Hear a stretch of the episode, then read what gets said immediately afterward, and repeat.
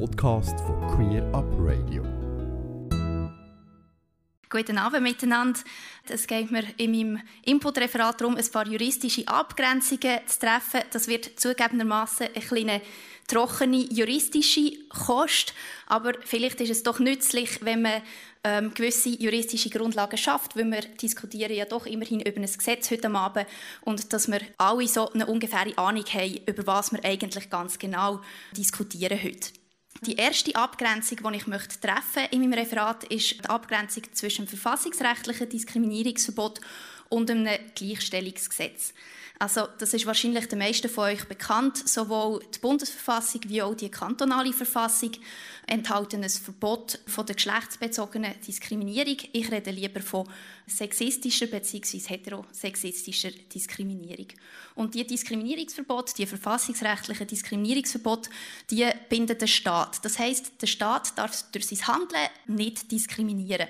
Sie verleihen justiziable Ansprüche gegen einen Staat. Das heißt, wenn ich von Diskriminierung betroffen bin, dann kann ich dagegen rechtlich vorgehen. Was die verfassungsrechtlichen Diskriminierungsverbote nicht machen, ist Privatpersonen direkt verpflichten.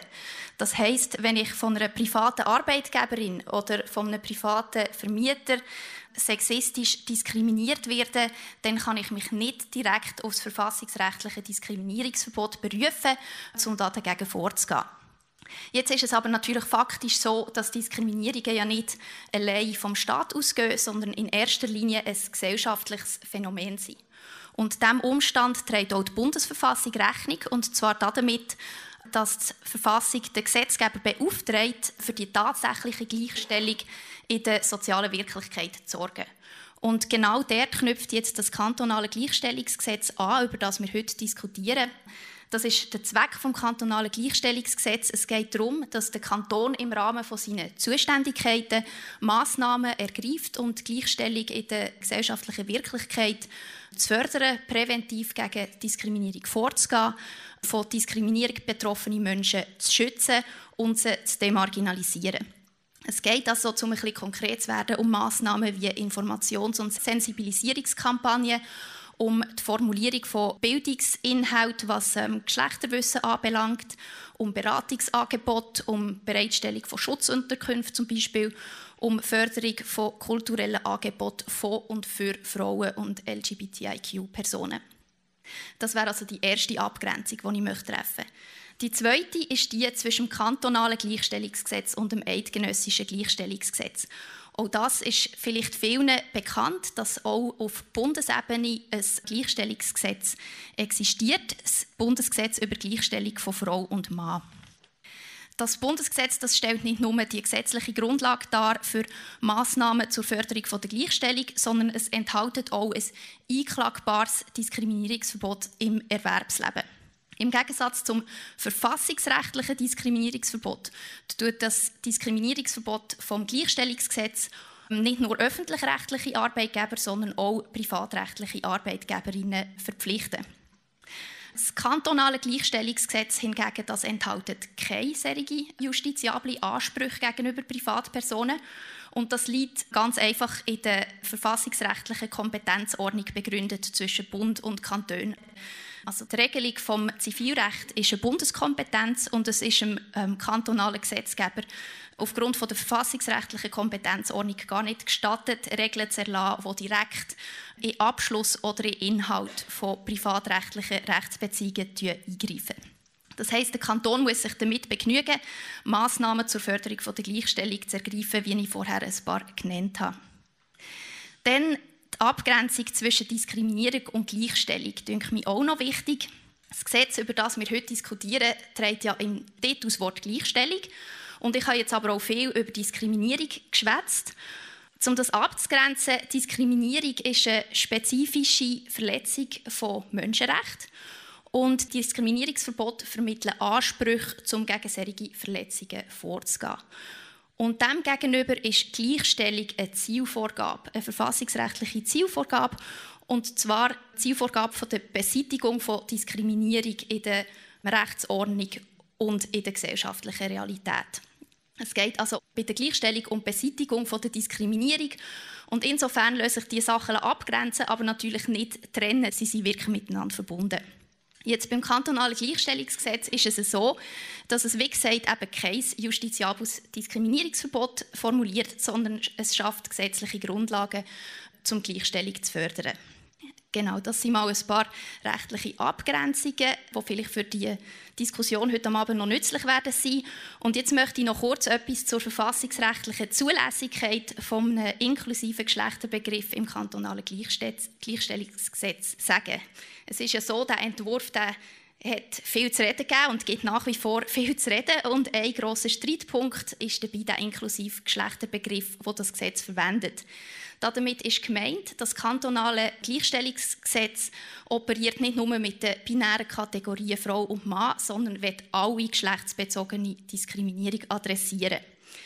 Und teilweise ist die verfassungsrechtliche Zulässigkeit von so einem inklusiven Geschlechterbegriff ähm, im kantonalen Gleichstellungsgesetz bestritten worden.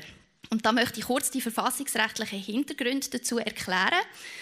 Es ist so, dass sexistische Diskriminierung in zwei Verfassungsbestimmungen von der Bundesverfassung adressiert wird, nämlich einerseits im Artikel 8 Absatz 2 und im Artikel 8 Absatz 3 von der Bundesverfassung. Der Absatz 3 der ist historisch betrachtet die ältere Bestimmung. Er fordert die Gleichberechtigung von Mann und Frau und er enthält einen ganz ausdrücklichen Auftrag an Gesetzgeber, ähm, für die tatsächliche Gleichstellung der Geschlechter und damit sind historisch traditionell eben Frauen und Männer gemeint, vor allem in Familienausbildung und Arbeit zu sorgen.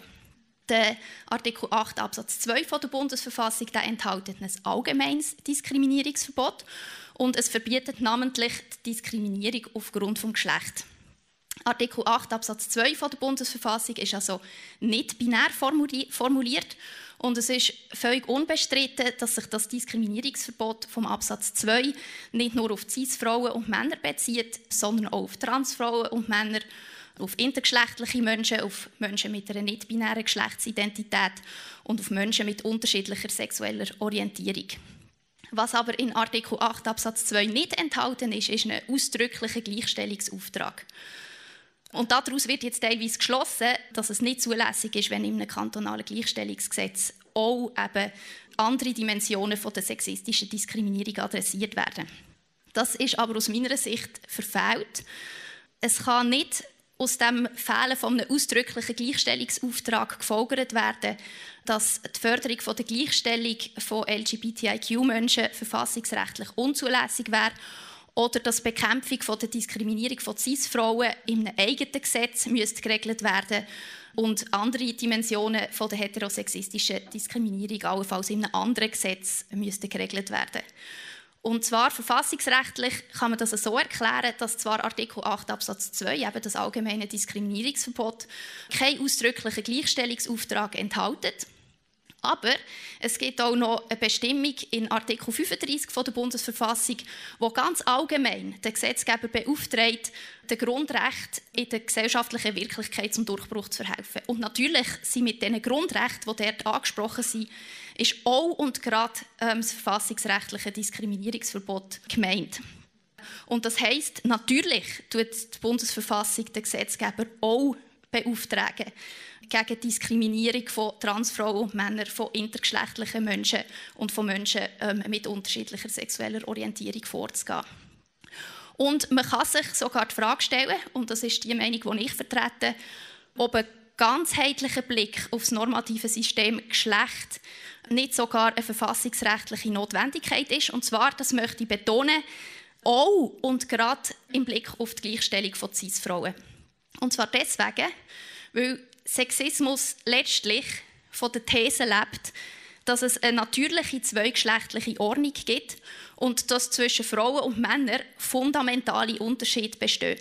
Und jede Maßnahme, die an der Vorstellung von so einer binären Opposition der Geschlechter rüttelt, rüttelt auch an den Grundlagen des Sexismus. Und insofern ist es eben meines Erachtens falsch, wenn man die Bekämpfung von der Diskriminierung von LGBTIQ-Menschen und von Cis-Frauen auf der anderen Seite als Gegensatz stilisieren, sondern Wenn man es richtig umsetzt, dann führt das eine nicht zu einer Schwächung vom anderen, sondern die beiden Anliegen sich gegenseitig stärken. Ganze Sendungen und mehr findest du auf queerupradio.ch.